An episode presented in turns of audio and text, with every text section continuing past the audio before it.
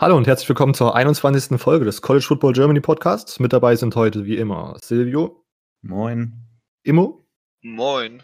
Und ich, Robert. Wir haben heute die SEC-Analyse für euch, wieder Teil 1. Wir werden das wieder in zwei Teile splitten. Ähm, wir haben es uns wie folgt gedacht. Wir haben die letzte Folge nochmal ein bisschen gehört und haben gedacht, okay, wir probieren diesmal eine etwas komprimiertere Version aus. Ähm, wir haben uns ein paar äh, Topics sozusagen, so ein paar Themen äh, genommen, die wir auf jedes Team sozusagen anwenden werden und an diesem Maßstab uns jedes Team anschauen. Wir hoffen, dass es dadurch keine Zwei-Stunden-Folge wird. Ähm, ihr könnt gerne mal bei uns auf Instagram vorbeischauen. Ich werde dann mal eine Abstimmung posten, was euch besser gefallen hat, so dass wir dann nächstes Jahr dann wissen, nächste Offseason wissen, wie wir das angehen werden, ob ich das äh, lange gefallen hat oder ob ich diese äh, kürzere Version gefallen hat. Gut, ähm, aber sonst bleibt eigentlich so, wie es, äh, so alles so, wie es immer war. Ich habe äh, die Teams genommen, die SEC, äh, SEC, ja, SEC, Southeastern Conference, besteht aus 14 Teams, äh, unterteilt in Ost und West. Ähm, ich habe diesen Teams äh, die Nummern 1 bis 14 einfach random gegeben, äh, mir die aufgeschrieben und jetzt werde ich Silvia und Immo immer abwechselnd fragen, welche Nummer sie nehmen wollen. Und wir analysieren einfach die Teams, wie sie dieses Jahr gewesen sind, wie sie nächste Saison sein werden, äh, was wir predikten und genau, wir fangen einfach an. Ähm, ich würde sagen, diesmal kann Silvio anfangen. Wir haben die Nummern 1 bis 14. Ähm, schieß los. Äh, ich nehme einfach mal die 1. Die 1. Wir sind bei den Missouri T äh, Tigers. Ähm, ja, Vierter im Osten mit einem Conference-Record von 4-4 und einem Overall-Record von 8-5. Let's go. Ja, äh, die Missouri Tigers, ich meine, Sie sind ein Team, das man immer so im Mittelfeld ungefähr sieht von der East Division. Ähm, immer so um Platz zwei oder wenn es gut läuft, Platz zwei, wenn es schlecht läuft, eher so Platz drei. Ähm, ja, sie waren am Ende dann Fünfter in der East Division. Meiner Meinung nach sogar ein bisschen, ja, wie soll ich sagen, ein bisschen schlechter, als ich es erwartet hätte. Ähm, was, was mich natürlich direkt da zu den Spielen bringt, wo ich finde, dass sie komplett ja, versagt haben. Das war dann zum Beispiel das äh, allerletzte Spiel im Liberty Bowl. Da hatte ich eigentlich gedacht, das gewinnen sie, aber das ist dann natürlich schon nach der Saison, eigentlich nach der Regular Season. Von daher muss ich sagen, ich fand, dass er relativ gut war. Natürlich dieser Sieg, auch wenn es dir natürlich nicht gefallen hat, Robert, gegen Florida, 38 zu 17. Ähm, aber sonst hat man eigentlich alle Spiele verloren, von denen man dachte, dass man sie verlieren wird. Georgia, Alabama, äh, Kentucky, ja. Nachdem, bevor der Saison hätte man wahrscheinlich Kentucky nicht vor ihnen gesehen, aber nachdem Kentucky so stark in die Saison gekommen ist, war das dann doch eher ja, eine Niederlage, die man erwartet hätte. Ähm, vielleicht das Lowlight war diese knappe Niederlage gegen South Carolina in Woche 5. Da hat man äh, 35 zu 37 verloren, aber auch auswärts, von daher kann man das ja auch, eigentlich auch hinnehmen. Man hatte aber allgemein eigentlich ein Top-Team letztes Jahr mit True Lock natürlich. Ähm, am Ende waren es dann jedoch, glaube ich, so die Verletzungen, die, die inkonsistent, äh, inkon dass sie halt ins, inkonsistent gespielt haben.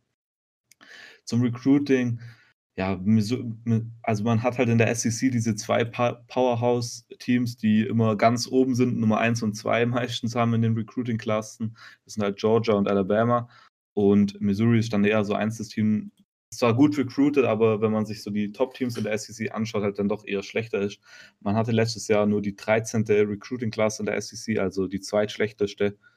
Also jetzt für die kommende Saison meine ich natürlich, äh, weil jetzt die nächste ist ja schon 2020 und darüber wollen wir ja noch nicht reden. Äh, insgesamt war es dann die 38. in National Ranking man hatte das Jahr davor die 43. Von daher eine kleine Steigerung, aber ja, minimal eigentlich. Ja, man hat ein paar gute Leute reingeholt sogar. Ähm, vor allem auf der Offensive-Seite ähm, hat man viele Recruits geholt, ähm, von denen man natürlich erhofft, dass sie jetzt die Missouri wieder ein bisschen weiter nach oben bringen. Was mich zu ein bisschen was anderem bringt, und zwar ein Transfer. Jeder hat von Kelly Bryant gehört. Ähm, und er ist auf jeden Fall auch mein Player to watch, weil ich finde, man vergisst immer so ein bisschen, äh, wie gut er eigentlich wirklich bei Clemson war. Ähm, vor allem jetzt mit Trevor Lawrence. Aber er ist immer noch ein Top-Spieler und auf dem muss man auf jeden Fall ein Auge werfen. Und zudem hat Missouri noch einen guten Tight End, auf den man auf jeden Fall auch ein Auge werfen soll. Den Namen kann ich aber leider nicht richtig aussprechen. Schade, ich war Albert, gespannt, wie du es wie versuchst. Albert Okwikbunan. Ja, war wahrscheinlich zu 100% falsch.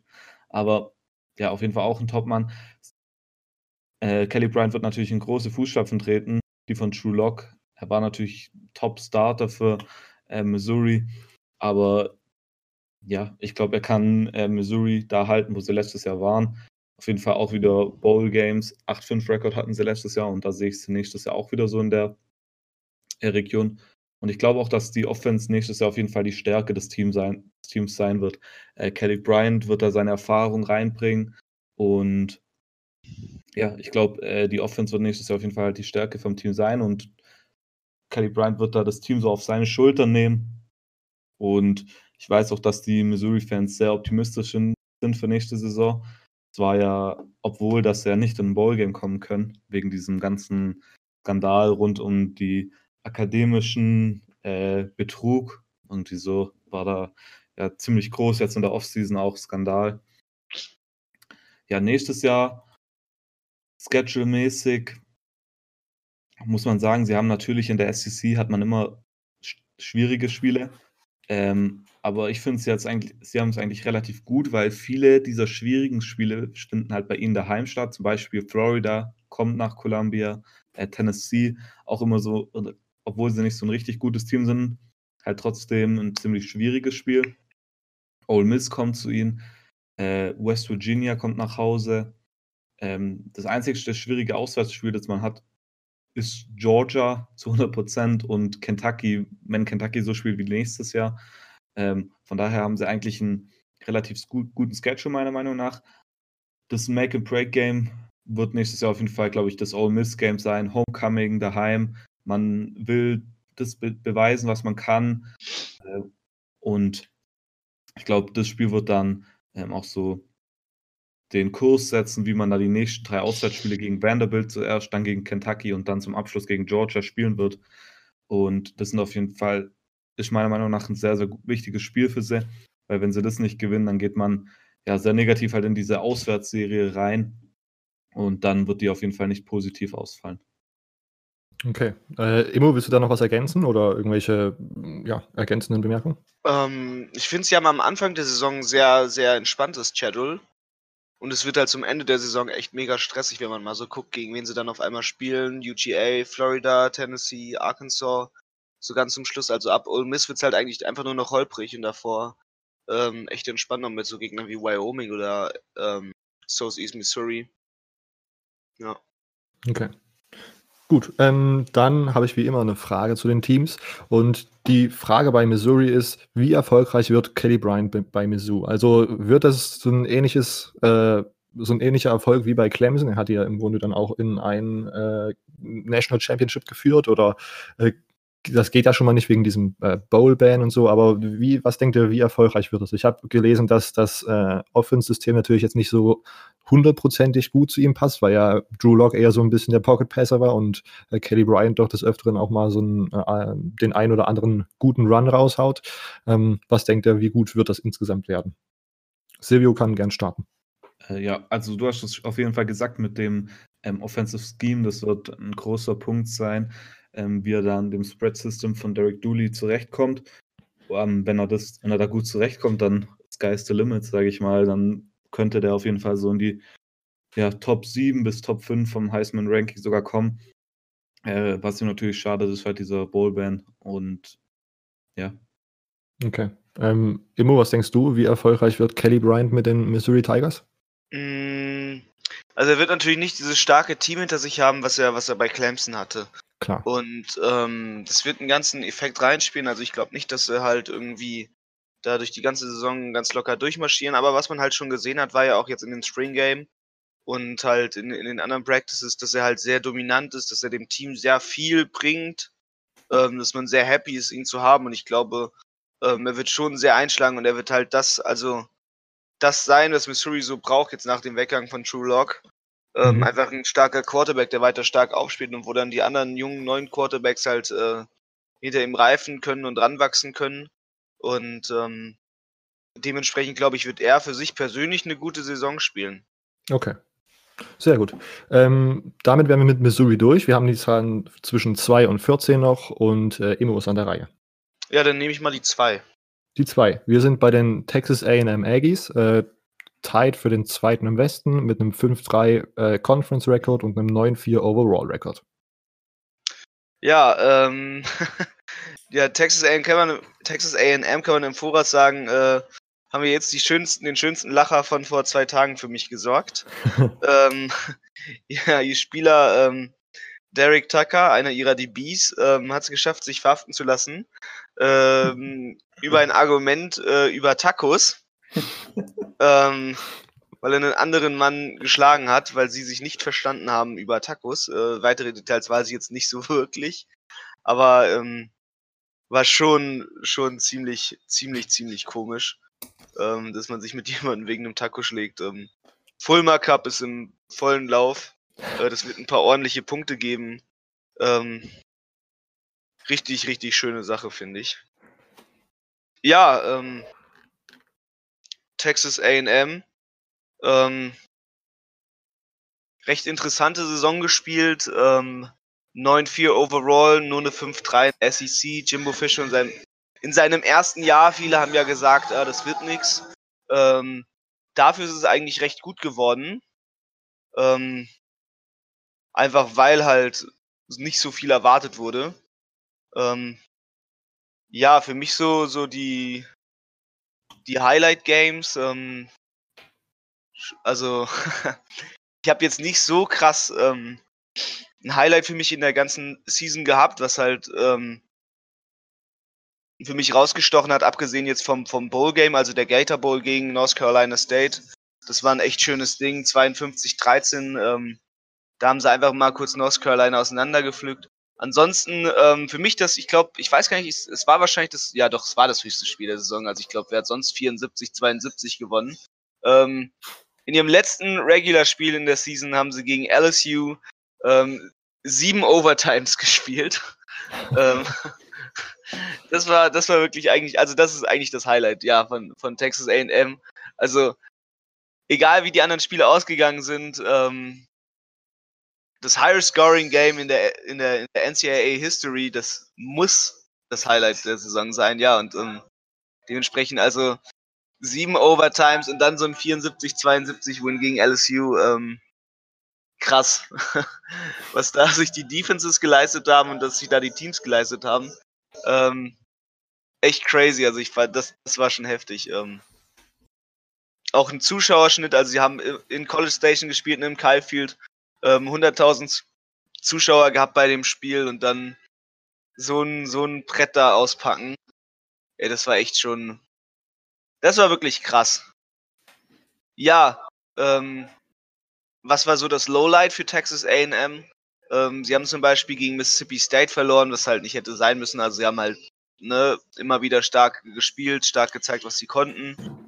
Ähm, ja, noch so ein, so ein Lowlight für mich war eigentlich vor allem, wo dann Alabama sie ein bisschen auseinandergenommen hat. Ähm, das da hat einfach dann Texas A&M halt noch ein starkes viertes Quarter gezeigt. Das war es dann aber auch 45-23 verloren. So, das war für mich eigentlich das Lowlight, dass er halt ähm, sich so die Niederlage eingefahren haben gegen Bama.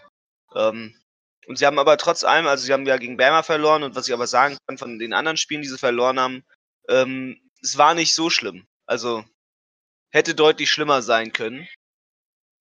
Ähm, ja. Ja, ähm, ihr Recruiting, ähm, ja, so ganz solide, würde ich mal sagen.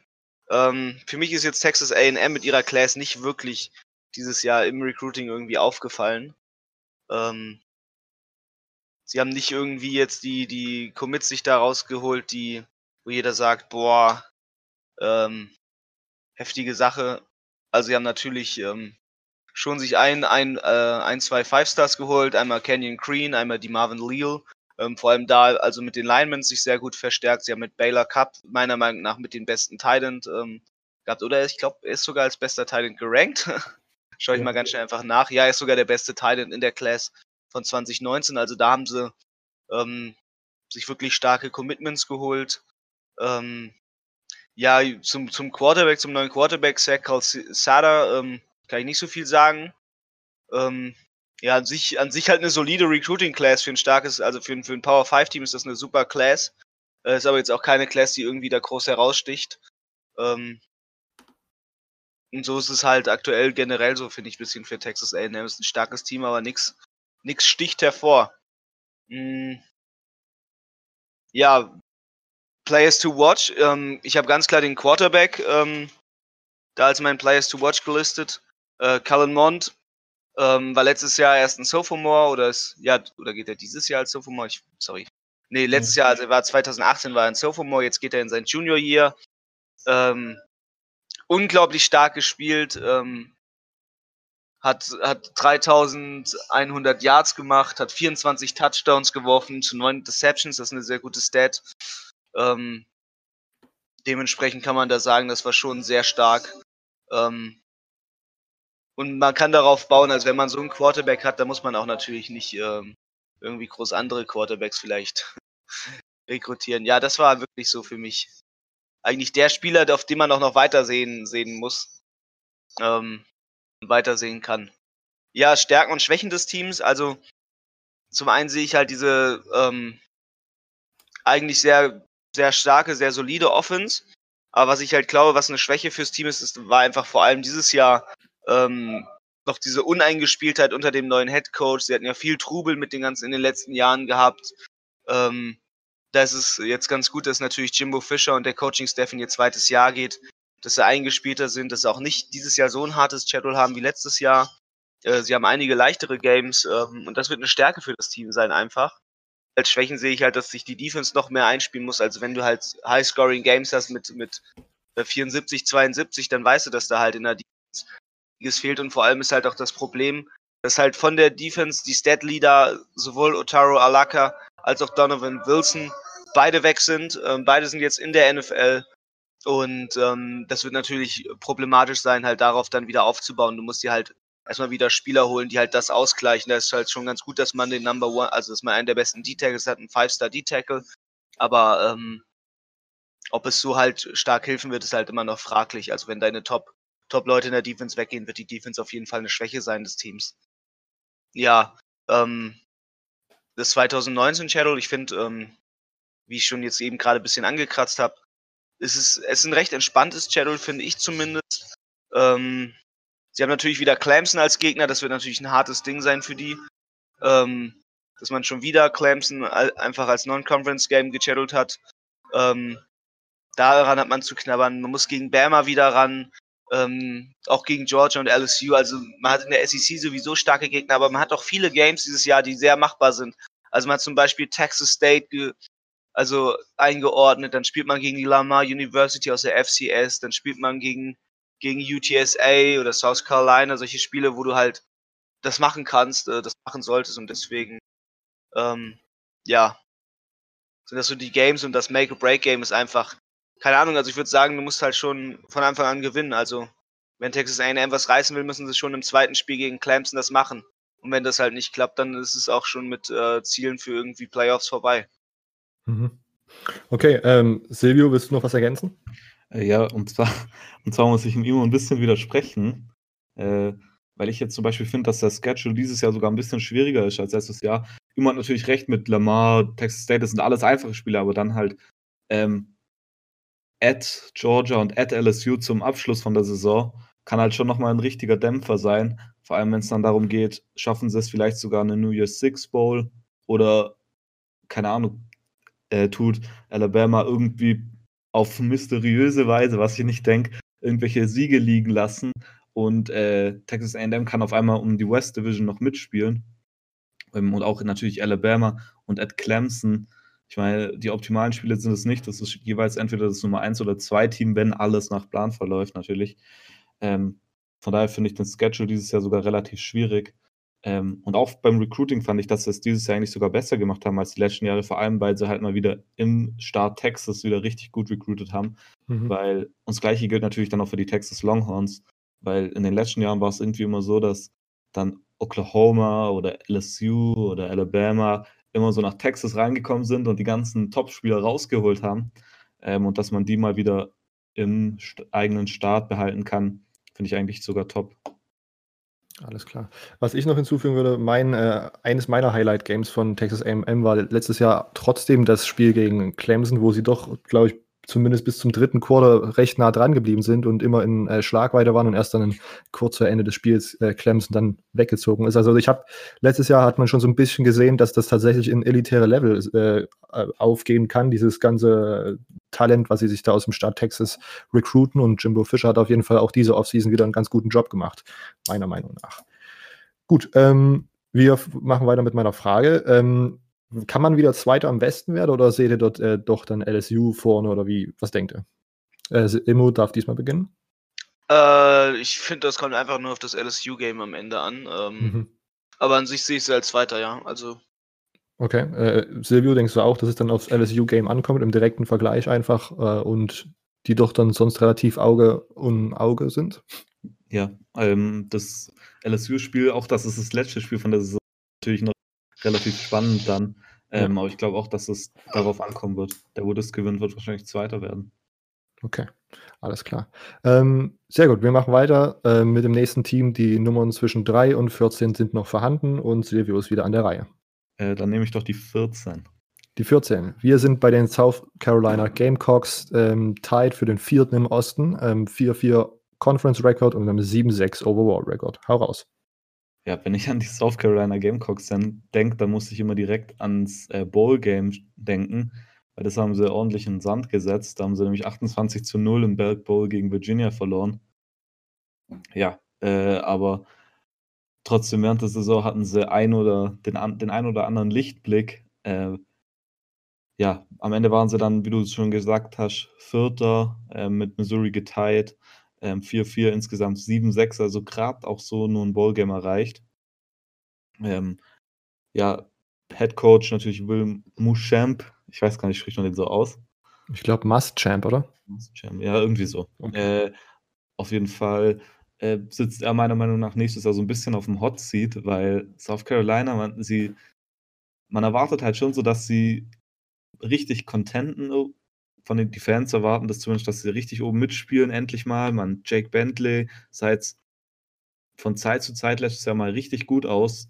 Ich, ich rede zu, ich glaube, schon relativ lange über das Clemson-Game, wo er, glaube fünf Touchdowns oder was 500 Yards geworfen hat. Irgendwie sowas um den Dreh. Ähm, man muss natürlich aber auch letztes Jahr äh, mit einrechnen, dass sie relativ viele Spieler verloren haben. Zum Beispiel Hayden Hurst, der in, eine, in einen NFL-Draft gegangen ist. Ähm, und das war halt einer ihrer Top-Spieler. Aber trotzdem hatten sie letztes Jahr eigentlich noch ein relativ gutes Team mit Jake Bentley. Äh, Robert, du hast ja auch öfters mal über Debo Samuel geredet. Mhm. Ähm, von daher war die Saison für mich sogar ein bisschen so enttäuschend, weil ich muss auch sagen, äh, auch wenn wir erst nachher zu kommen, ich habe äh, Florida ein bisschen schwächer gesehen. Ich dachte nicht, dass sie so gut sein und habe sie deshalb so eher um den dritten Platz gesehen. Gut, aber am Ende natürlich 7-6, ich meine, damit kann sich eigentlich kein Team zufrieden geben. Vor allem, wenn man sich dann mal auf den Schedule anschaut, dass er immer Sieg, Niederlage, Sieg, Niederlage. So ging das die ersten äh, sechs Spiele ging das so, dann haben sie zwei Spiele in Folge gewonnen und dann ging es wieder Niederlage, Sieg, Niederlage, Sieg. Also äh, war so eine holprig, holprige äh, Saison, sage ich mal. Wortwörtlich natürlich. Ähm, ja, der Tiefpunkt dieses letztes Jahr war meiner Meinung nach auf jeden Fall, ich habe es vorhin gesagt, ähm, der Berg Bowl gegen Virginia keinen einzigen Punkt erzielt. Ja, man hat sich sozusagen ein bisschen vor, vor, den ganzen Star, äh, vor der ganzen Nation zum Affen gemacht, dass man nicht mal einen Punkt hinbekommt gegen ein ACC-Team, obwohl man ja als SEC-Team in der besten Konferenz eigentlich spielt. Äh, Hochpunkt letztes Jahr war ich meine, sie haben ne, kein Spiel gewonnen, wo sie wirklich der Underdog waren. Vielleicht am meisten noch gegen Tennessee und gegen Missouri ähm, und vielleicht gegen Ole Miss, wo man bei Ole Miss gespielt hat. Man hat da nämlich auch relativ hoch ein Highscoring-Gang gehabt, also 48 zu 44 hat man gewonnen. Ein Tiefpunkt gab es eigentlich gar nicht richtig außerhalb des Virginia-Spiels, weil alle anderen Nieder Niederlagen kamen gegen gerankte Teams. Einmal Georgia, Kentucky, Texas A&M, Florida und Clemson. ähm, eigentlich jetzt kein einziges äh, Spiel, von dem man erwartet hätte, dass sie äh, das gewinnen, zumindest dann im Laufe der Saison. Weil, wie gesagt, am Anfang hat man es schon so ein bisschen, oder ich habe es jetzt zumindest ein bisschen höher gesehen. Ich weiß nicht, wie ihr gesehen habt oder andere.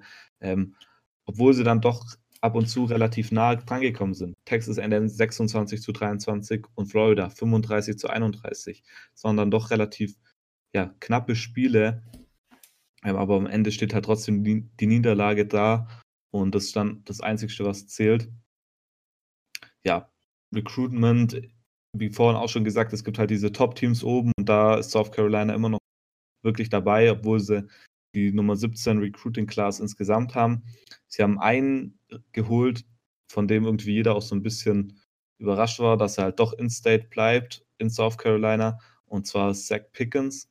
Das ist der Nummer 1 Defensive Tackle und Nummer 8 ähm, Overall-Spieler, Five-Star Recruit. Und dann haben sie noch einen richtig starken Quarterback bekommen, auch Ryan Hil Hilinski. Ähm, den Bruder kennt man wahrscheinlich, der war davor bei äh, Washington State, glaube ich, Quarterback. Mhm. Der hat dann vor zwei Jahren war das ganz groß in Medien, als der, glaube ich, Selbstmord begangen hat. Und seine Brüder und Vater waren, glaube ich, auch alles College-Starter. Von daher ist er halt in so eine Familie geboren, voller Quarterbacks. Äh, gut, Players to watch. Ich meine, ich habe es vorhin schon gesagt, äh, Jake Bentley auf jeden Fall ist ein Top-Spieler, meiner Meinung nach. Und er hat auch letztes Jahr so gegen Ende von der Saison und bei manchen Spielen gegen Top Teams hat er wirklich gezeigt, was er kann. Ja, die D-Line ist eine der besten in der SEC sogar, meiner Meinung nach. Ähm, die wird so ein bisschen unterschätzt. Ich glaube, die wird nächstes Jahr einen Sprung nach oben machen und da definitiv auch ein äh, paar positive Momente bringen. Wo es wahrscheinlich eher nicht so gut laufen wird, sind die Defensive Backs. Bei denen weiß man noch nicht so ganz, können die wirklich so gut mitspielen. Vor allem, wenn es dann gegen so Passing Offenses wie ja, Clemson zum Beispiel oder Alabama geht. Dann zum nächstjährigen Schedule muss ich sagen, es, South Carolina hat wirklich so ein paar Spiele bekommen, die sind fast unmachbar. Also at Georgia, at Tennessee, ich weiß nicht. Tennessee ist für mich immer so ein Spiel, das ist so, ja, man würfelt einmal und äh, also man wirft eine Münze, weil Tennessee, entweder man bekommt ein schlechtes Tennessee oder ein abgefahren gutes Tennessee. Äh, dann gegen Florida spielen sie das Spielen at Texas AM und zum Abschluss dann natürlich noch das äh, ja, Rivalenspiel gegen Clemson und auch gegen Alabama spielen sie. Also sie haben einen relativ schwierigen Schedule bekommen, meiner Meinung nach. Ähm, auf welches Spiel man nächstes Jahr auf jeden Fall achten muss, ist das Clemson-Spiel immer. Äh, ich habe es ja vorhin auch schon gesagt, 500 Passing Yards waren es, glaube ich, oder waren es 5 Passing Touchdowns, ich weiß es gerade gar nicht mehr. Eins von beiden äh, gegen Clemson letztes Jahr von Jack Bentley. Äh, das sind Spiele, da ist alles möglich. Wenn sie haben am Anfang von der Saison direkt mal ein Rivalry-Game gegen North Carolina. Äh, wenn sie das gewinnen und dann ein Must-Win-Game gegen Charleston Southern, wenn sie die beiden Spiele gewinnen und dann mal gegen Alabama irgendwie was aufzeigen, äh, dann ist schon meiner Meinung nach auch ein Upset drin. Vielleicht weil Alabama sie unterschätzt. Von daher sind das meine ähm, Games to watch. Auf jeden Fall das Alabama-Spiel und das Clemson-Spiel. Alles klar. Gut, ähm, Emo, willst du noch was ergänzen? Wie siehst du äh, South Carolina dieses Jahr? Ähm, uff. ähm, ich sehe sie nicht so stark. Ähm, das kann ich halt sagen. Ähm, ja. Okay. Das ist meine Aussicht aus South Carolina. Alles klar. Also nicht so stark wie dieses Jahr, die werden wahrscheinlich ein bisschen abbauen. Ja, das, das vermute ich mal und ähm, ja. Okay. Kann ich viel nur Silvio zustimmen. Alles klar. Und meine Frage ist dann einfach nochmal, äh, dann Emo hat es gerade schon beantwortet. Äh, South Carolina hat dieses Jahr einen krassen Schedule. Ich habe, glaube ich, auf irgendeiner Statistikseite gelesen, dass das einer der schwierigsten in der SEC ist. Ähm, Denkt ihr, dass der am Rekord am Ende trotzdem vielleicht sogar besser wird als letztes Jahr? Oder zumindest so positiv äh, im Positiven bleibt? Silvio? Äh, also ich glaube, dass wir auf jeden Fall ein Bowl-Game erreichen werden und alles darüber ist positiv anzusehen. Okay, gut, dem würde ich auch zustimmen. Also ich denke auch, dass das, dass ich, es wird wahrscheinlich entweder es wird so gut wie diese Saison, also gerade so positiv oder ja, vielleicht sogar irgendwie ne, Also Bowl Game wäre auf jeden Fall schon eine gute Sache. Gut, ähm, wir haben die Nummern zwischen 3 und 13 und Imo ist an der Reihe. Ähm, ich würde die 3 nehmen. Die 3. Wir sind bei den Ole Miss Rebels, im Westen mit einem 1-7 Conference Record und einem 5-7 Overall Record. Schieß los. Ja, die Ole Miss, ähm, in der SEC, da habe ich mich echt gefragt, ähm, wie schafft man das? Aber die Ole Miss ist ja immer so gefühlt ähm, das Team, das mal so ein paar Jahre richtig gut ist. Und dann äh, dippt es ein paar Jahre und ist wieder richtig schlecht. Mhm. Dann kommen sie meistens wieder und sind wieder ganz gut und dann wieder ganz schlecht. Ähm, ja. ähm, so sehe ich das immer. Ja, Ole Miss, ähm, im Voraus, sie haben jetzt äh, vor 17 Tagen ungefähr ihren Athletic Director verloren an Texas AM. Ähm, ja. Ähm, so viel dazu. Ähm, so viel zu der Saison. Ähm, äh, ja, was kann man also sagen? Sie haben halt so gut wie alles verloren in der SEC. Also ähm, absolute Gülle dort gespielt. Ähm, also sehr unschön eigentlich. Ähm, ja, sie haben am Anfang halt viel gewonnen halt, also die, die normalen Spiele gegen die Teams von außerhalb. Äh, zum Beispiel gegen Southern Illinois haben sie sehr gut gespielt, da haben sie dann 76, 41 gemacht, wo man aber schon sehen konnte, dass es halt vor allem Probleme mit der Defense dieses Jahr gab, weil wenn du gegen ein FCS, egal wie viele Punkte du machst, 41 Punkte da hinten reinkriegst, ähm, dann verlierst du. Und ich finde, das war immer so das, also so das Lowlight eigentlich von der ganzen Saison hat sich immer über die Saison gezogen, weil du es immer wieder in Teil, teilweise in Spielen gesehen, dass die Offense sehr stark ist, aber die Defense sehr schlecht. Und ähm, das hat man dann zum Beispiel gegen Alabama gesehen, wo Alabama mit einem 62-7 da Ole Miss auseinandergepflückt hat. Ähm, oder wenn da mal LSU, und die LSU war jetzt auch nicht wirklich ähm, das Team, was mich überzeugt hat, auch wenn sie ähm, eine recht solide Saison hatten, äh, mit einem 45-16 da reingeht. Oder wenn halt ähm, die auch gegen South Carolina, wo man halt sieht, ne, die Offense kann auch sehr stark aufspielen. Und dann hast du aber trotzdem so ein 48, 44, das waren so für mich die Lowlights. Also das, daran hat man ähm, vor allem gesehen, dass halt bei Ole Miss irgendwas äh, nicht stimmt. Ja, ähm, Highlights gab es nicht viele. Ich finde, das beste Game war halt, wo sie dann mal gegen die University of äh, Louisiana Monroe ähm, einen 70-21 Sieg sich holen konnten. So eine kleine Zufriedenstellung äh, für die Saison. Aber das ist halt, Monroe ist auch ein schwaches Team. Und äh, da gegen ULM dann zu gewinnen, das ist halt äh, Peanuts. Ähm, und dementsprechend war das halt schon sehr schlecht. Also das war so das Ding. Also wirklich, es gab keine wirklichen Highlight-Games, weil es eigentlich nur Lowlight-Games gab. Ähm, ja, aufs Recruiting wirkt sich sowas natürlich auch mit aus, aber ähm, was ja, was ja die Ole Miss immer natürlich als Vorteil im Recruiting hat, die sind natürlich trotzdem ein bekanntes Team, ne? Also du hast da einen Haufen Leute, du hast immer, immer wieder da einfach das, das Glück, dass du halt dann auch sehr gut so im State halt recruiten kannst, dass du ähm, im Umland sehr gut recruiten kannst. Also sie haben es halt, also es hat sich halt trotzdem sehr stark ausgewirkt, insbesondere dadurch, dass du halt gemerkt hast, ähm, wie, wie wenig ähm, an Spielern da eigentlich teilweise dann zugesagt haben, die gut waren. Und ähm, ja, sie haben einen Five-Star bekommen, einen Five-Star Running Back Recruit mit äh, Jerry on Ely.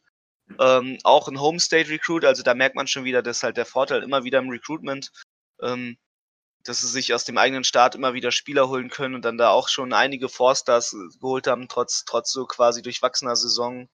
Ähm, dass sie auch einen sehr guten Juco-Recruit sich geholt haben, zum Beispiel mit Sam Williams als, als Defensive End. Also sie haben sich auch sehr stark in der, auf der Defense-Seite verstärkt. Ähm, insbesondere halt dort, wo sie es quasi brauchen, ähm, weil ja schon die Defense halt die Schwäche ist. Und ähm, ja, dass, dass sie dann halt es noch geschafft haben, sich einen Five-Star Running Back zu holen, das ist dann schon so das Sahnehäubchen oben drauf, weil das dann halt doch ähm, den Fans auch hilft, äh, positiv in die Saison zu schauen. Ähm, ja, Players to Watch. Ähm, ich habe gar nicht so so einen Player to Watch, weil der Player to Watch aus dem letzten Jahr ist ja quasi weg. Ähm, dementsprechend ist es natürlich ein bisschen, ein bisschen ähm, fraglich, wer da jetzt, wer da jetzt so absteppen wird. Ähm, ja, ähm, dementsprechend muss man halt einfach schauen. Also Jordan Tamu wird äh, auf jeden Fall noch ein bisschen was reißen. Ähm, der ist ja, glaube ich, noch ein Jahr da, oder? Ja. Täusche ich mich da? Der ist noch ein Jahr da, ne? Genau. Mhm. Ja, der ist eigentlich ganz gut. Der hat halt, wie gesagt, halt vom, vom Team her drumherum halt ähm, einiges an Problemen. Ähm, wird auch weiterhin Spieler zu beobachten sein. Ähm, ich fand an sich, sonst hatten sie nicht wirklich äh, Spieler, die herausgestochen haben. Ist halt aber auch natürlich schwer, wenn die Defense äh, schlecht ist und wenn ähm, die Offense da dann nichts groß reißen kann. Ja, was schön ist, ist halt, dass Mohamed Sanogo noch dabei ist, sehr lange, der Linebacker, der mit 112 Tackles äh, das Ganze angeführt hat, also quasi der Einzige, der da mal was gemacht hat äh, in Sachen Tackles. Ähm, der geht gerade mal in sein Sophomore ähm, Year, nachdem er ja ein Redshirt und dann Freshman hatte. Ähm, an sich, das ist sehr gut zu sehen, aber ansonsten ähm, sehe ich da wenig Spieler, wo ich jetzt sagen könnte, oh, da hast du mal ein Auge drauf, da schaust du mal, wer, wer, was der so macht, wie der es so macht. Ähm, ja. Ja, äh, Stärken und Schwächen des Teams. Also die Stärken ist ganz klar für mich nach wie vor die Offense. Ähm, weil die kann stark spielen, wenn sie möchte. Aber wer halt nicht stark gespielt hat bisher ist die Defense und deswegen muss man halt sehen, ob diese Verstärkung, die man jetzt in der Defense gemacht hat, ähm, diese ganzen auch Underclassmen, die da jetzt alle hochrücken und alle auf die auf die Starting Spots drängen und sowas, ähm, ob die da halt eine große große Verstärkung sein können oder ob die am Ende auch nur eine Enttäuschung sind. Ähm, und das ist halt vor allem die stärkste Schwäche des, also die, die größte Schwäche des Teams, einfach, dass die Defense nicht funktioniert hat. Ähm, Dementsprechend müssen die halt einfach bei den Rebels schauen, was ist. Ja, das ähm, Channel, das Channel halt für nächstes Jahr wird wieder schwer. Ähm, man hat, man hat ähm, LSU dabei, man hat ein Home Rivalry Game auswärts, das letzte Spiel gegen Mississippi State, also gegen den Erzrivalen aus dem eigenen Staat muss man ähm, muss man auswärts bei denen zu Hause spielen. Das ist natürlich ähm, nicht so toll. Man, man muss in Alabama spielen zum Beispiel, man muss in Missouri spielen, man muss in Auburn spielen. Alles solche solche Orte, wo du nicht gerne auswärts spielst, dann haben sie mit Memphis ein starkes, starkes Non-Power-5-Team ähm, da in ihrem Schedule. Ja, sie haben natürlich auch ein bisschen Glück ne, mit Southeastern Louisiana, das ist zum Beispiel so ein Prügelknabe selbst in der FCS. Aber an sich ähm, sehe ich da ein sehr schweres Schedule ähm, dieses Jahr und es ist halt so, so Make a Break. Also es ist halt einfach, du musst die Spiele gewinnen, die du gewinnen kannst, so ungefähr. Also du kannst nicht in der, in der eigenen Konferenz halt nur ein Spiel gewinnen und ähm, da sehe ich schon das ganze Make or Break, also nicht nur Arkansas besiegen, sagen wir es mal so. Alles klar. Äh, Silvio, was denkst du, wie wird äh, ja, die Ole Miss dieses Jahr performen? Ja, also sie verlieren ja sehr, sehr viele wichtige Spieler. Ich meine, AJ Brown und DK Metcalf, die beiden Top-Wide Receiver sind weg. Zudem verlieren sie in der O-Line auch noch Craig Little, der ja auch in der zweiten Runde getraftet wurde und auch Javon, äh, Javon Patterson in der siebten Runde getraftet wird. Von daher. Darf ich noch ganz kurz? Äh, ich habe gerade noch mal geguckt, ähm, Jordan Tamu ist auch undrafted in die NFL gegangen. Also Ach der ja, ist gerade bei keinem so, Team. Genau. Ja. Hä, wirklich? Ja. Ach ja, da war irgendwas. Äh, genau. Ja, verplappert. Ähm, ich hätte schwören können, dass er da noch ist, gell? Nee, nee, Matt Corral ist jetzt dort ja der ah, ja, stimmt. Starter. Stimmt. Ich habe letztes Mal erst so eine ähm, Ding durchgelesen von Freshmen, äh, welche starten können. Und er war da Quarterback, stimmt, ganz weit vorne, Matt Corral. Stimmt, ja. Äh, trotzdem. Also sie verlieren auch noch äh, Dawson Knox in Thailand, auch in der dritten Runde getraftet worden. Ja, da sieht man mal direkt, dass die Offensive Line und das Receiving Core einen deutlichen Schlag genommen hat. Und jetzt auch, ist ja egal, wer da jetzt Quarterback ist, äh, Matt Corral dann vor allem als ähm, Freshman Starter vermutlich ähm, wird das auf jeden Fall richtig schwer haben. Zu dem neuen Koordinator Rich Rodriguez, äh, ja, ehemaliger Michigan Head Coach, oder? Ja. Und äh, Mike McIntyre, ja, neuer Coaching Staff, äh, also zumindest Offensive Coordinator und Defensive Coordinator. Phil Longo als Offensive Coordinator ja zu North Carolina gegangen. Äh, Finde ich deshalb relativ schwierig einzuordnen. Ähm, ich glaube, offensiv wird es relativ übel aussehen und ich glaube, defensiv wird es auch nicht viel besser laufen. Von daher denke ich sogar, dass Ole Miss nächstes Jahr mit Arkansas um den letzten Platz kämpfen wird in der West Division. Okay, alles klar. Dann äh, hat sich meine Frage schon fast erübrigt. Meine Frage war, Ole Miss hatte ja bis jetzt diesen Bowl-Ban. Äh, wer man dazu noch mehr möcht wissen möchte, wie das dazu gekommen ist, kann man sich gerne so eine Dokumentation anschauen. Äh, Silvio, ich glaube, du hast sie mir empfohlen gehabt. Wie hieß sie nochmal, die äh, über Mississippi? Ähm, Deep South hieß die, glaube ich. Warte mal, ich schau Genau. mal. Von SB Nation ist die auf jeden Fall. Ähm, ist auf jeden Fall eine coole ähm, Dokumentation und zwar geht es da so ein bisschen um dieses ähm, Geschäft dahinter, wie die Recruits gekauft werden und wie dann auf jeden auf einmal die Männer in ihren Sportwagen herfahren mit den Taschen voller ähm, Geldscheinen. Ähm, ich schau gerade mal. Äh, auf jeden Fall auf, sehr sehenswert. SB Nation heißt es Foul Play heißt so heißt es. Ähm, Genau. Foul Play Paid in Mississippi. Äh, es sind so vier Folgen, glaube ich, äh, 30 Minuten. Lässt sich auf jeden Fall sehen. Da geht es auch un unter anderem auch um Laramie Tunsil, wo er damals beim Draft äh, mit dieser Bombe äh, gefilmt wurde. Oder nicht beim Draft, aber halt, was am Draft veröffentlicht wurde. Genau. Gut, ähm, wir werden den Link auf jeden Fall auf Instagram posten und ich glaube, ich werde ihn bei mir auch auf Twitter nochmal mit raushauen. Ähm, halte da die Augen offen und das ist wirklich eine sehr, äh, eine große Empfehlung, sich das mal anzuschauen. Ähm, Aber weiter zu meiner Frage. Die Bowl-Teilnahme, äh, also denkt, denkt ihr, dass dieses Jahr schon eine Bowl-Teilnahme möglich ist? Und was müsste passieren, dass das äh, eine, eine Möglichkeit ist? Silvio hat ja schon gemeint, ist eher, er sieht es eher nicht so, aber was müsste passieren, dass das äh, Realität wird? Sie müssen Spiele gewinnen. Hahaha. Ja.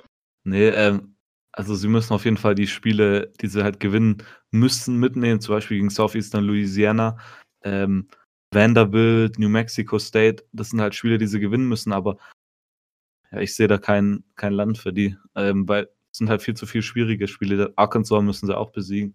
Ähm, sie haben halt viel zu viele schwierige Spiele, meiner Meinung nach, die sie nicht gewinnen werden.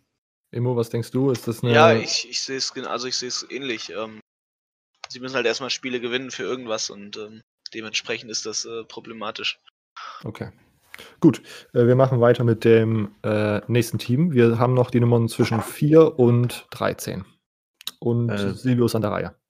Ich arbeite mich weiter von unten hoch 12. Äh, nee, 13. 13. Okay. Äh, wir sind bei den LSU Tigers, tied für den zweiten im Westen mit einem Conference-Record von 5-3 und einem Overall-Record von 10-3. Let's go. ja, LSU, man kennt es wahrscheinlich am meisten für den Fiesta Bowl, Jahr, wo sie F endlich haben. ähm, ja, ich meine, LSU, DBU nennt man sie ja auch, ähm, bekannt dafür, Top Defensive Backs zu entwickeln. Ähm, jetzt auch wieder im Draft mit Creedy Williams, einen Top ähm, Defensive Back in, ja, in die NFL geschickt. Highlight-Spiel, auch wenn es nie, eine Niederlage war. Ähm, Imo hat es vorhin schon erzählt, bei Texas AM-Spiel dieses 47 zu 42 Niederlage am Ende dann ähm, war, war top. Ähm, Top-Spiel gekämpft. Ich weiß noch, mich hat äh, mal auf meiner Seite einer angeschrieben. Der hat mir ein Foto geschickt, der war da nämlich im Stadion. War ganz cool, fand ich. Ähm, ein Hochpunkt, weitere war wahrscheinlich noch gegen Miami das erste Spiel, obwohl, weil wir dachten ja, dass Miami eher so ein gutes Team nächstes Jahr wird und die haben uns dann ja auch aufs Übelste enttäuscht. Ähm, dann gegen Auburn, Sieg bei, bei Auburn, nämlich daheim. Knapper Sieg 22 zu 21 war auch ein Highlight. Und dann natürlich der Sieg gegen Georgia war das der Top-Moment letztes Jahr. Ähm, man sie sehr deutlich sogar mit 36 zu 16 besiegen konnte. Und das ist so die Hoffnung von äh, Georgia mal ganz äh, auf eine, einen weiteren SEC-Titel ja, zerstört hat. Ähm, ja, der Tiefmoment war auf jeden Fall das Alabama-Spiel. Ähm, LSU war zu dem Zeitpunkt Nummer 3, hat dann gegen Nummer 1 Alabama daheim gespielt. Man hat da in den Wochen, zwei Wochen davor gegen Georgia gewonnen und gegen Mississippi State.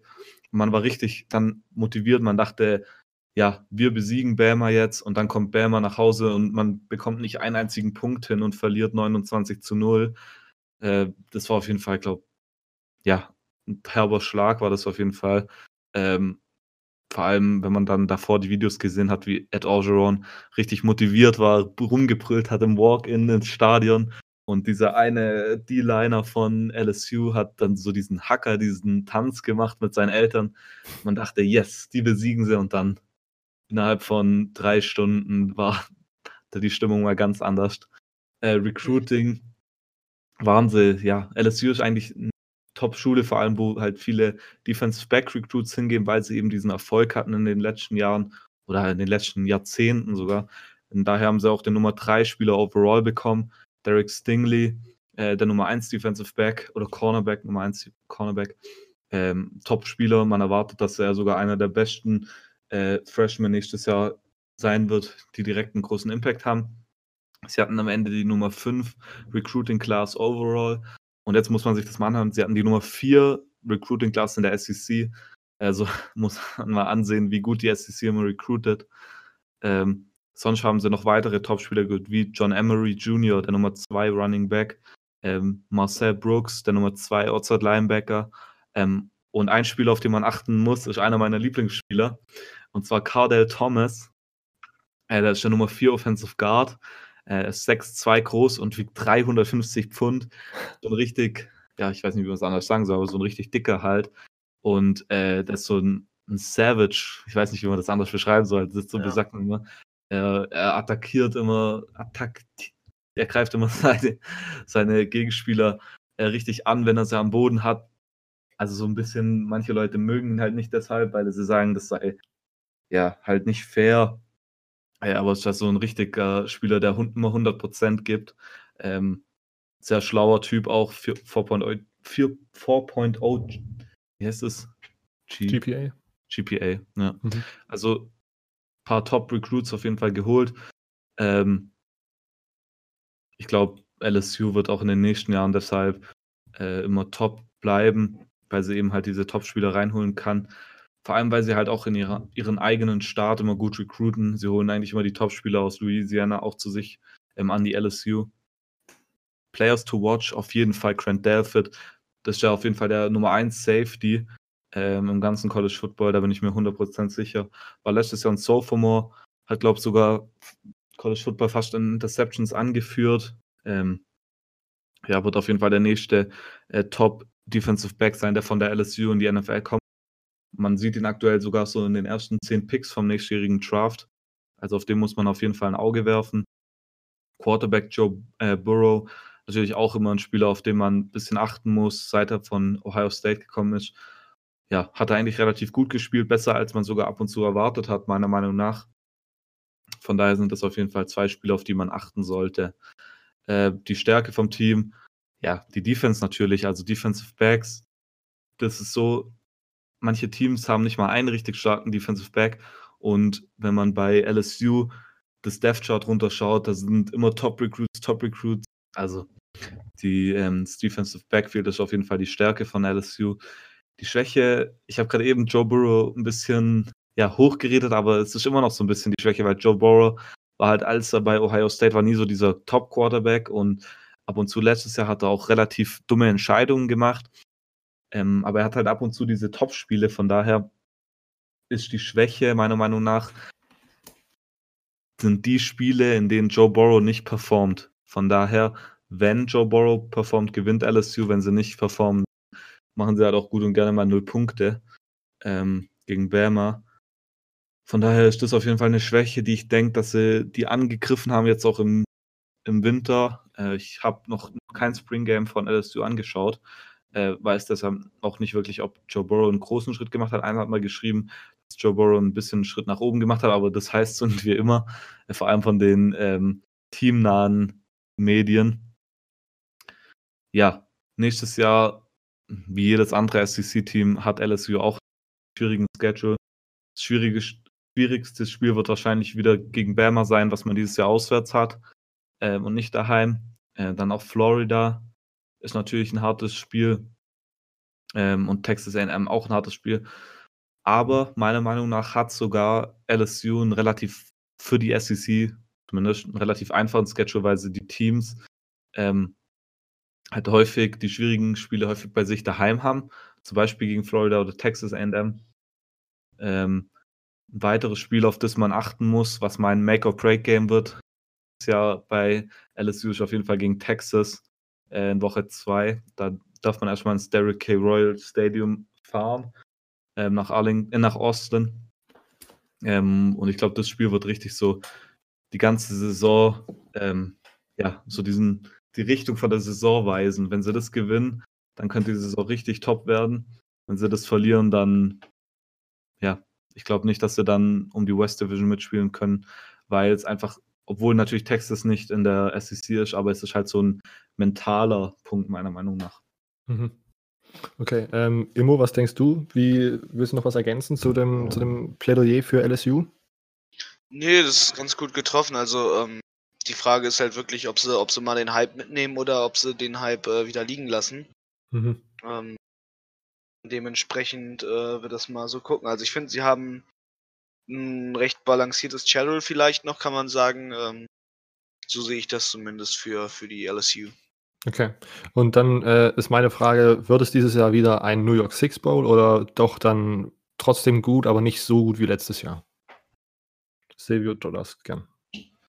Also ich würde auf jeden Fall sagen, dass sie den New York Six Bowl erreichen. Ja, und ich glaube, das ist auch die Anforderung, die die Fans an sie haben. Ähm, ja. Ich, ich glaube, wenn sie, wenn sie so spielen wie letztes Jahr, dann sollte da auch nichts dagegen sprechen. Okay, und Immo, denkst du, dass sie den New York Six Bowl schaffen oder ähm, knapp raus? Ich glaube schon. Ich glaube ja. schon, weil ähm, da halt so viel quasi, also noch an Potenzial im Team drin ist, so viele Spieler, die sie behalten.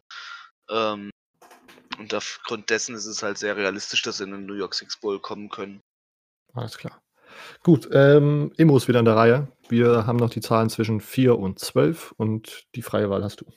Ähm, dann nehme ich mal die 4. Die 4. Wir sind bei den Georgia Bulldogs, ähm, erster im Osten, 7 und 1 Conference Record und einen 11 und 3 Overall Record. Ja, ich fand ähm, Georgia sehr ansehnlich dieses Jahr. Ähm, schöne Games dabei gehabt natürlich, ne? Ähm, wenn man, wenn man 10-3 spielt, ist natürlich viel dabei, was halt, was halt einfach Highlights sind. Und ähm, wenig dabei, was natürlich das, dann das Lowlight der Saison ist. Ähm, ja, für mich das erste Lowlight war so, wo sie gegen LSU verloren haben, wo sie sich einen sehr guten Lauf quasi damit kaputt gemacht haben und ähm, viele dann nicht mehr wussten, na, schaffen sie es noch, so sich als Playoffs-Kandidat zu etablieren oder nicht. Ähm, ja, das haben sie dann aber ganz gut eigentlich gemacht, bis es dann halt ähm, so ein echt knappes und spannendes Spiel gegen Alabama ging. Ähm, ja, das ging dann 35, 28 aus. Das war echt, echt schön anzusehen. Ähm, ja, und dass man dann halt das Bowl-Game verliert, ja, ich weiß nicht. Also, wenn man da noch die Playoffs vor den Augen hatte und dann äh, am Ende nur gegen Texas spielt, dann ist es halt so, dass man, glaube ich, auch gegen Texas verliert, weil man halt äh, lieber vielleicht gegen Clemson gespielt hätte oder Notre Dame gehabt hätte. Ähm, ja, für mich so das Lowlight war halt dann, am, also war halt zum einen die Niederlage gegen LSU, weil die hätte halt nicht so unbedingt sein müssen. Da hat man sich einen guten Run kaputt gemacht. Ähm, ja, und ähm, dann, dass man gegen Bama verliert, ist halt natürlich äh, bitter.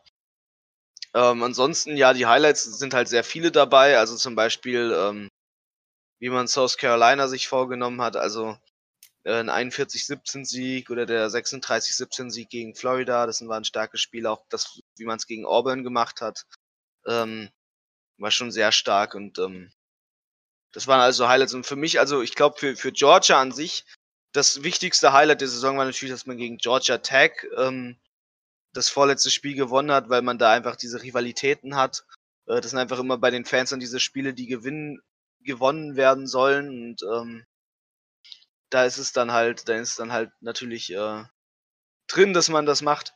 Ähm, ja, im Recruiting haben sie, haben sie ganz gut zugeschlagen. Ähm, ist natürlich auch keine Frage, wenn man, wenn man Nummer 7 wird, äh, dann kommen natürlich die Five Stars und ähm, da kommen so einige Five Stars. Also man hat sich zum Beispiel den besten Weakside Defensive End Goal mit Nolan Smith. Ähm, man hat den zweitbesten Inside Linebacker geholt. Man hat äh, den besten Center in der Class sich geholt.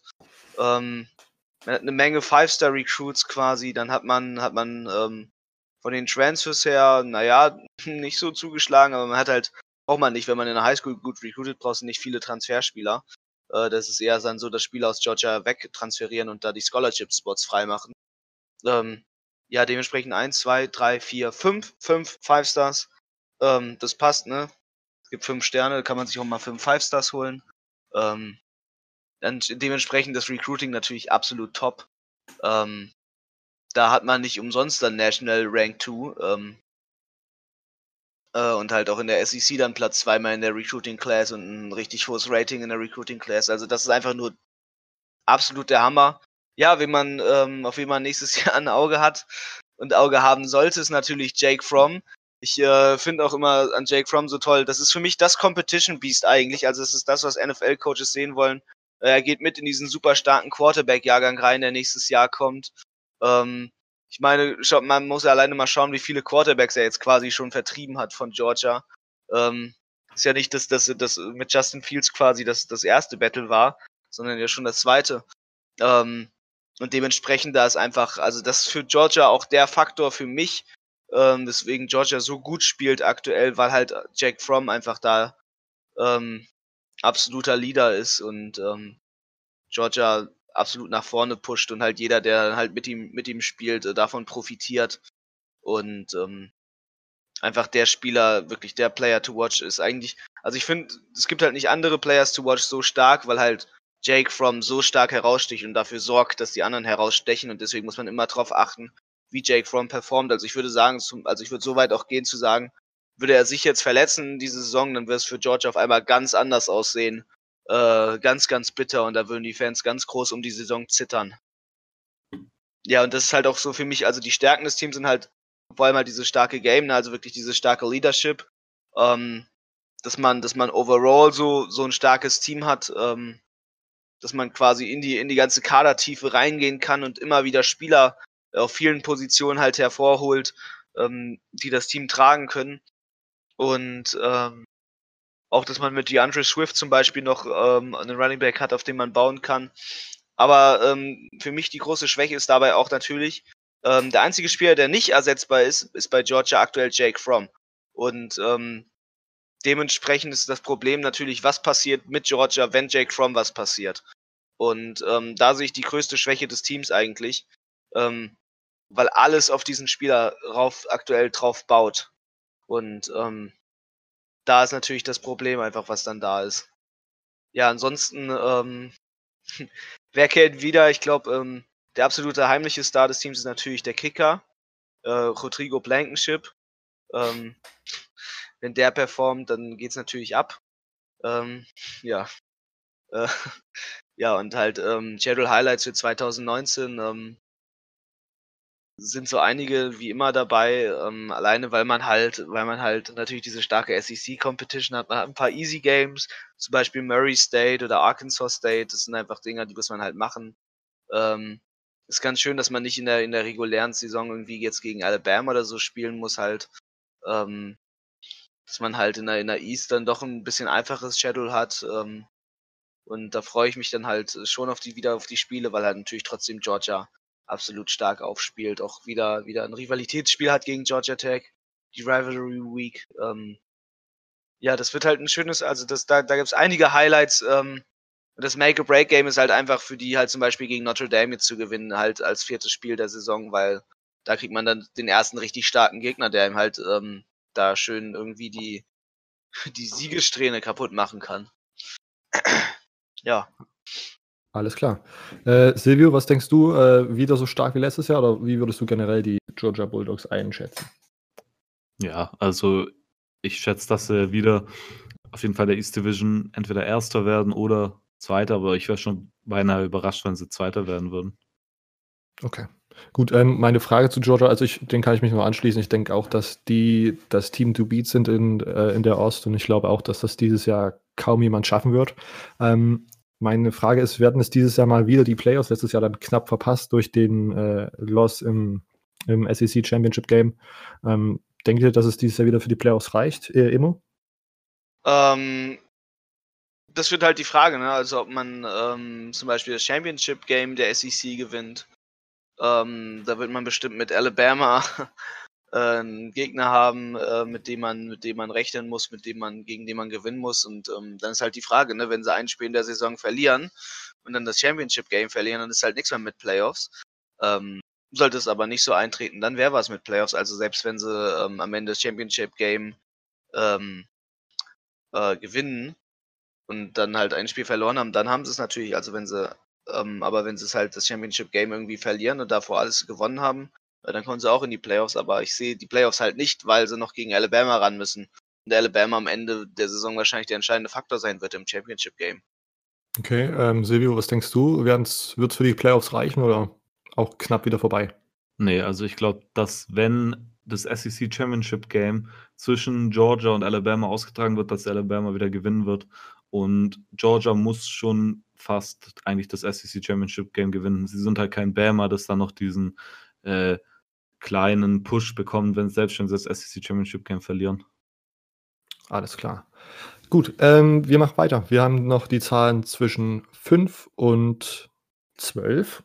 Und deswegen ist Silvio jetzt wieder dran und kann von diesen Zahlen wählen. Ja, ich mache weiter von unten. Die 12, bitte. Die 12. Wir sind bei den Arkansas Razorbacks, siebter im Westen, äh, Conference Record von 0,8 und ein Overall Record von 2 und 10.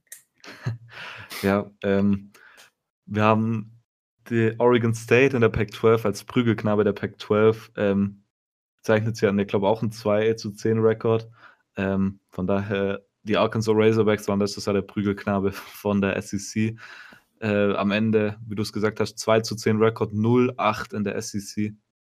Ähm, das erste Jahr unter dem neuen Headcoach Chad Morris, der von den äh, Southern Methodist University, also SMU, gekommen ist.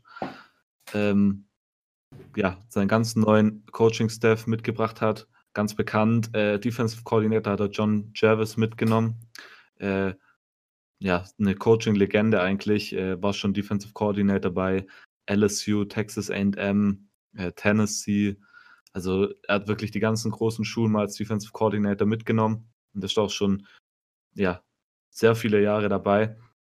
Von daher war da, ja, man hat gedacht, ist relativ positiv.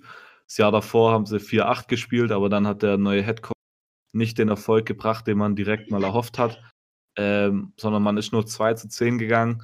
Eine miserable Saison, man kann es nicht anders sagen. Äh, einzigste Siege kamen gegen Eastern Illinois und Tulsa und das waren dann auch schon die Hochpunkte von der Saison. Ähm, vor allem dann gegen Tulsa, wo man 23 zu 0 gewonnen hat und man gesehen hat, dass man doch ab und zu eine Defense hat, die nicht ganz so schlecht ist. Ähm, Tiefpunkte sind zu viele, um es aufzuzählen. Eigentlich die ganze Saison war ein Lowlight. Ähm, ganz groß natürlich die Niederlage gegen Mississippi State. Ich meine, Mississippi State ist ein geranktes Team gewesen, aber 6 zu 52 ist dann halt schon eine ordentliche Niederlage. Und auch gegen Missouri 38 zu 0 sind halt Dinger, die sind ordentlich hart. Äh, was dann vielleicht noch so ein kleines Highlight war, dass man 31 Punkte gegen Bama geschafft hat, aber im Rückzug hat man dann halt auch 65 Punkte kassiert. ähm, ja, zu so einem Team wollen dann halt auch relativ Shooting ist deshalb wie eigentlich in letzter Zeit immer relativ schlecht gelaufen für Arkansas. Arkansas war ja mal relativ gutes Team, ähm, aber sie haben nicht so viele gute Spieler geholt. Jedoch war die Recruiting Class eigentlich im Blick aufs letzte Jahr sogar wieder gut. Letztes Jahr hatten sie die 48. Recruiting Class, dieses Jahr dann schon die 23. Ähm, und sie haben auch ein paar Namen geholt, die man kennen sollte. Zum Beispiel Hudson Henry. Sein Bruder kennt man wahrscheinlich, und zwar Hunter Henry, der Tight von ähm, den Los Angeles Chargers. Er ist eben, ebenfalls Tight End, war der Nummer 4 Tight End. Ähm, zudem hat man auch den Top-Recruit aus Arkansas, aus dem Staat Arkansas geholt, äh, Traylon Burks, das ist so ein Big-Bodied Wide Receiver, nennt man das, also 6, 3 ist er groß, wiegt 225 Pfund, ähm, also ein ordentlicher Kerl da. Nummer 16 Wide Receiver war er. Man hat aber keinen Recruit in den Top 100 holen können. Ähm, Burks kommt da noch am meisten hin, er war der 100, Nummer 103 Spieler. Ähm, Player to watch ist meiner Meinung nach äh, ein Transfer, der kommt, und zwar Quarterback Ben Hicks. Er kommt von der SMU. Er ist also der ehemalige Quarterback von ähm, Chad Morris, ähm, von der an der Schule, wo er Chad Morris davor war. Ähm, er hat bei der SMU ungefähr jeden Rekord gebrochen, den es zum Brechen gab. Ja, von daher wird er wahrscheinlich auch direkt ja, die Zügel übernehmen, sage ich mal, äh, weil Arkansas hat auch relativ viele Spieler verloren, vor allem ihre zwei Top ähm, ja, Quarterbacks, die davor sich so die Starts geteilt haben, äh, sind beide weggegangen. Äh, dafür haben sie halt, wie gesagt, Ben Hicks bekommen und auch ähm, Starkel ist gekommen. Das war der Backup-Quarterback bei Texas AM. Äh, ich glaube, also einer von den beiden Quarterbacks ist auf jeden Fall zu Louisville gegangen. Ich weiß gar nicht, wo der andere hingegangen ist. Äh, ja, aber es ist auf jeden Fall ein Spieler, auf den man achten soll. Ich glaube, dass Ben Hicks den Starting-Job gewinnt. Ich wäre gerade mal überrascht, wenn das nicht gewinnen wird, weil er eben halt schon dieses System von Chad Morris kennt und er auch mit ihm ja bekannt ist halt. Er hat ja schon mehrere Jahre unter ihm gespielt. Die Stärke ist, äh, das hört sich jetzt vielleicht ein bisschen komisch, Stärke ist, dass äh, keiner hohe Erwartungen hat, an sie hat, äh, weil wenn jetzt so ein Arkansas zu dir kommt und du bist ja so ein Team, das war letztes Jahr Bowl Game, war 8-5 zum Beispiel. Ich weiß nicht, äh, was nehme ich jetzt als Beispiel, was haben sie nicht so am Schedule? Ähm, Ole Miss, sagen wir mal. Ole Miss haben wir ja vorhin schon gesagt, war auch kein top letztes Jahr, aber Ole Miss denkt sich dann, hm, da kommt Arkansas, ja, passt schon, die putzen wir mal weg und dann kann Arkansas halt dieses, äh, diese Unterschätzung ausnutzen, meiner Meinung nach. Äh, zudem haben sie bei der Running Back äh, ziemlich, äh, sind sie ziemlich groß ausgerichtet. Also sie haben relativ viele Running Backs, die ähm, gut spielen können äh, und sich die Laufleistung teilen können. Keiner von ihnen hatte über 1000 Rushing Yards, aber sie sind relativ jung und alle hatten 300 Rushing Yards und man hat es so relativ gut aufgeteilt zwischen denen. Eine Schwäche ist auf jeden Fall ähm, die Offensive Line. Da haben sie drei Starter verloren, die alle auch Senior waren. Dadurch geht, ja, eine ähm, Offense kriegt dadurch noch eine größere Schwäche als sie wenn sie ihre drei ja, erfahrensten O-Liner weg sind. Ähm, und bei der Defense, äh, wenn man sich das mal anschaut, das kann man kaum glauben, sie hatten fünf Interceptions und die waren von zwei Spielern. Also einer hatte drei Interceptions, der andere zwei. Ähm, und das ist auf jeden Fall miserabel. Ich, wenn man keine Takeaways äh, bekommt, dann kann man auch keine Spiele gewinnen. Außer man tut natürlich jeden offensiven Drive ähm, ausnutzen, aber das machen, haben sie ja nicht gemacht. Ja, das äh, Schedule Highlight von nächstem Jahr. Ja, ein richtiges Highlight gibt es da eigentlich nicht. Ähm, die Frage ist eher, ähm, in welchem Spiel ein Upset möglich ist, weil außer jetzt zum Beispiel in Portland State, Colorado State, San Jose State sind es wahrscheinlich und Western Kentucky vielleicht, sind es eigentlich immer Underdog. Von daher ist jedes ähm, Schedule Highlight nächstes Jahr das, wo sie ein Upset schaffen können. Vielleicht können sie ein Team schocken, wie zum Beispiel Ole Miss, das wäre für mich schon ein großer Upset, weil Arkansas halt, ja, so ganz unten ist, wenn es zum Power 5 Teams kommt. Äh, oder vielleicht schaffen sie es sogar und können länger mal mit Alabama mithalten, was ich sehr fragwürdig halten wird, wenn das passieren wird, weil dann wäre da irgendwie, ja, dann wäre das Spiel gekauft, vermutlich. Äh, ja. okay, äh, also Silvio, du hast jetzt auch nicht wirklich so ein, du denkst nicht, dass man das Ruder nächstes Jahr schon umreißen kann. Nein, das dauert. Okay. Äh, ich meine, sie haben gute Transfers reingeholt, aber ich meine, auf Transfers baut man kein Team auf, die äh, tun nur ein Team sozusagen so ein bisschen verfeinern, sage ich mal. Ähm, ja, von daher, die Recruits, die sie geholt haben, dieses, dieses gab ja diese zwei guten Recruits, die sie auch aus dem eigenen Start geholt haben, Henry und den anderen Wide Receiver. Und ich glaube nicht, dass sie darauf so aufbauen können, dass sie direkt nächstes Jahr das Ruder rumreißen können. Okay, ähm, Emo, denkst du, dass da, dass man da, also siehst du da nächstes Jahr schon so ein bisschen Licht am Ende des Tunnels oder sind sie noch stuck in the tunnel? Ich finde, sie sind noch ein bisschen stuck in the tunnel. Ähm, ja, das Glück haben sie, dass sie, dass sie natürlich diesmal drei Gegner haben, die, oder vier Gegner haben in der in Shadow, die schlagbar sind. Ähm, alleine, weil es halt nicht Power 5 Teams sind.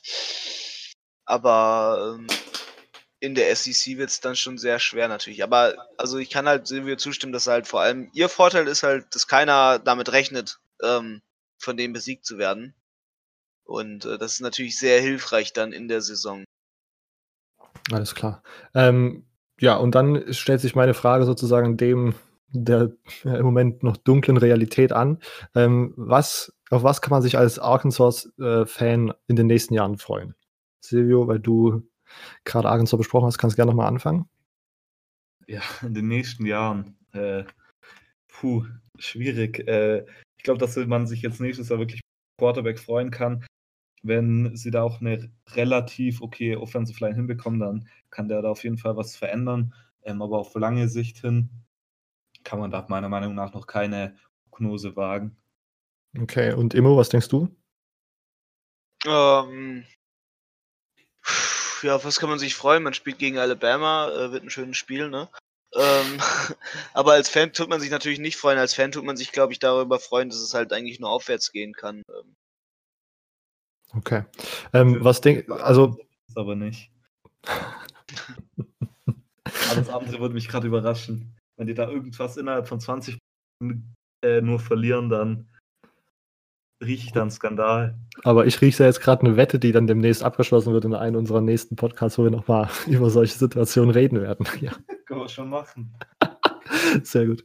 Ähm, meine Frage, die sich noch anschließen wird, äh, ich bin mir nicht mehr ganz sicher, aber ich glaube, bei Kelly Bryant war es auf jeden Fall so und bei ähm, Jalen Hurts auch. Da war äh, Arkansas doch tatsächlich irgendwie relativ präsent in dem äh, Transfergerücht. Denkt ihr, dass da in den nächsten Jahren vielleicht noch ein paar mehr Transfers angelockt werden können, die sozusagen das Team zumindest dann vielleicht für ein Jahr oder so nochmal verstärken können, bevor sie dann Seniors sind? Äh, ich glaube schon, weil Arkansas halt eben ein Team so schlecht ist, dass die Transfers halt direkt eigentlich starten können. Und natürlich, wenn du jetzt als relativ guter Quarterback von zum Beispiel Ben Kelly Bryant, seine letzten zwei Schulen waren ja wohl Missouri und Arkansas, ähm, von Clemson zu Arkansas kommst. Und du warst ja bei Clemson eigentlich schon relativ gut, aber es war halt ein Trevor Lawrence, der ja vielleicht ein Jahrhunderttalent ist. Ähm, und dann kommst du zu so einem schlechten Team und dann siehst du gleich noch zehnmal besser aus, weil man den Unterschied von letztem Jahr sieht und denkt, wow, der Typ ist ein Wunder und ich weiß nicht, vielleicht kommt es dann bei den Scouts auch besser an. Wer weiß. Emo, denkst du, dass da auf den Transfermarkt vielleicht demnächst, also vielleicht nach nächster Saison nochmal richtig zugegriffen werden kann und dass man dadurch vielleicht das Niveau so ein bisschen erhöhen kann? Ähm, ja, man kann halt, also man, man ist halt einfach als so ein Team attraktiv für Transfers, weil die halt die Spielzeit wollen. Die sind ja meistens dann kurz vor der NFL schon und wollen sich jetzt halt beweisen und ähm, dementsprechend ist das natürlich sehr, sehr attraktiv ähm, für die Teams. Okay. Gut, ähm, Arkansas ist abgehakt. Das dürfte alle wahrscheinlich schon mal freuen. Ja, und das ist das Ende des College Football Germany Podcast Episode 21, äh, der erste Teil der SEC-Analyse. Ich hoffe, es hat euch gefallen. Wie immer, gerne Feedback dalassen, Silvios Facebook-Seite, College Football Germany, Immo auf Twitter folgen und ihm schreiben, wie es euch gefallen hat, at ojustimmo. Meine Twitter-Seite ist College Football News Germany. Ihr könnt uns auch ganz klassisch eine E-Mail schreiben, collegefootballger at web.de. Das ist unsere E-Mail-Adresse, collegefootballger, alles klein und zusammen, web.de.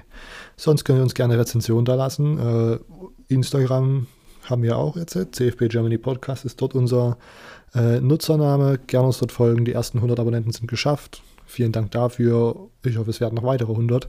Ähm, und sonst empfehlt unseren Podcast einfach euren Freunden, die sich für College Football interessieren. Wir haben auch vor, in naher Zukunft mal so ein kleines eine kleine Rubrik zu machen, wo wir so ein paar Grundbegriffe erklären für Leute, die jetzt ganz neu dabei sind und sich noch nicht so richtig auskennen und aber mitreden wollen. Und deswegen, genau, haben wir das auch auf dem Plan, dass wir demnächst mal so eine, äh, ja, so ein Dictionary aufnehmen für euch.